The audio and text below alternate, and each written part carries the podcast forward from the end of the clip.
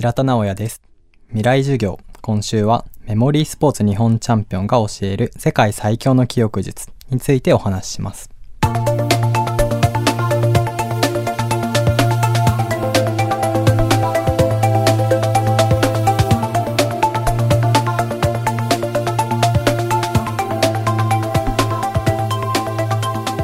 人類が本能として持っている場所についての認識能力それを用いたのが平田さんが世界最強という記憶術場所法です。家のような身近な場所に記憶したい物事の名前を置いていく場所法をさらに発展させて使う方法があります。未来授業4時間目。テーマは記憶術が開く可能性。まずは場所法の使い方上級編について聞いてみましょう。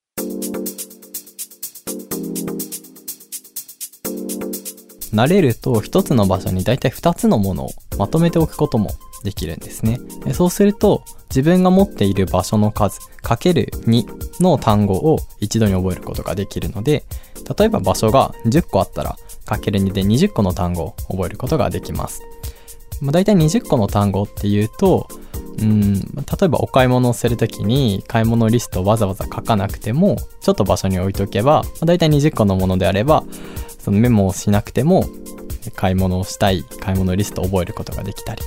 じゃあ ToDo リストを毎日書いてるっていう人だったらリスト書かなくても、まあ、20個もやることある人ってまあ相当忙しい人だと思うんですけど、まあ、20個のものであれば順番にじゃあメールをチェックするんだったらメールのイメージを置いておくとか打ち合わせをするんだったら会議のイメージを置いておくっていう風に場所に置くと、まあ、20個ぐらいの ToDo リストだったら毎日置けて次の日の朝にまたその上から更新すればいいので、まあ、覚えられるかなっていう風になりますね。で場所法を、ね、より使おうと思って一番困るのが場所がなくなってくるんですね。じゃあ次どこにしようかなっていうと、まあ、職場かなとか自分の最寄りの駅の周辺かなっていう風に、作っていくと思うんですけど、まあ、200300ぐらいになってくると、まあ、結構困ってでそこでまあ僕は一番お気に入りの場所が、まあ、東京ディズニーリゾート特に東京ディズニーシーをよく使っていてもうその中でも100個ぐらいの場所はあって1個目の単語はじゃあその荷物検査の場所にしようとか十何個目の場所はじゃあこのアトラクションのここにしようとかっていう風にま決めていて僕はディズニーの中を散歩しながら覚えてるっていうような感覚ですね。平田さんが教える記憶術。場所法に限らず今すぐ使える方法はたくさんあります。例えば現代社会で欠かせない暗証番号やパスワード。誕生日など身の回りのことに依存しない覚え方があるんです。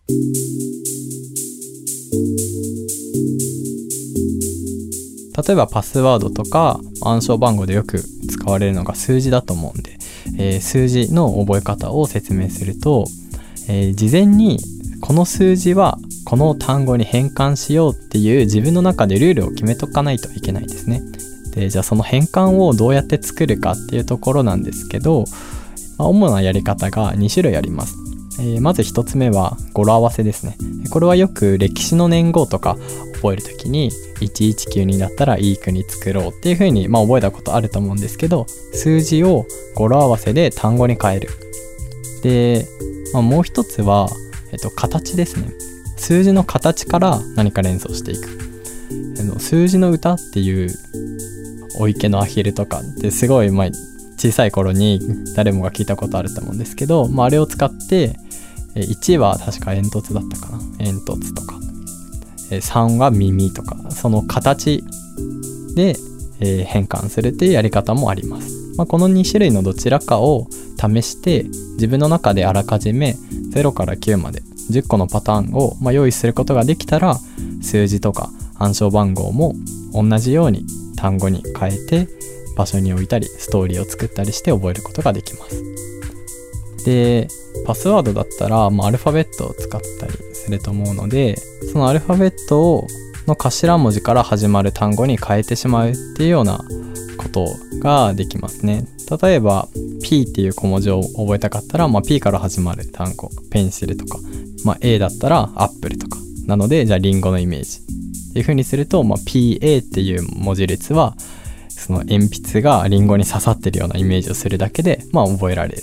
で、じゃあ大文字はすっごく巨大なイメージにしよう。っていう風にすると、大文字の P、小文字の A だったら、すっごく太い、でっかい、大きい鉛筆がちっちゃいリンゴに刺さってるっていう風に覚えると、あ、大きい P だから大文字の P だな。で、小文字の A だな。で、大文字の P、小文字の A っていう風に、まあ、覚え分けることもできますね。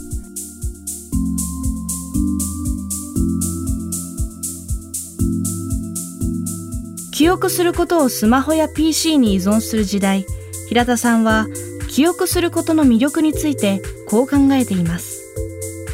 今結構漢字書けなくなってきてるじゃないですか。でそれはどんどん漢字を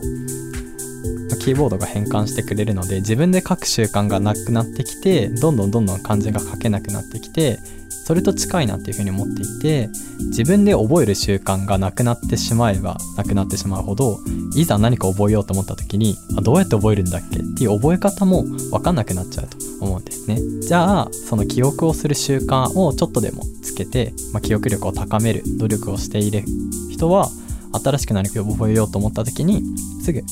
割と楽に覚えることができて、まあ、それはすごくいいことかなっていうふうに思います。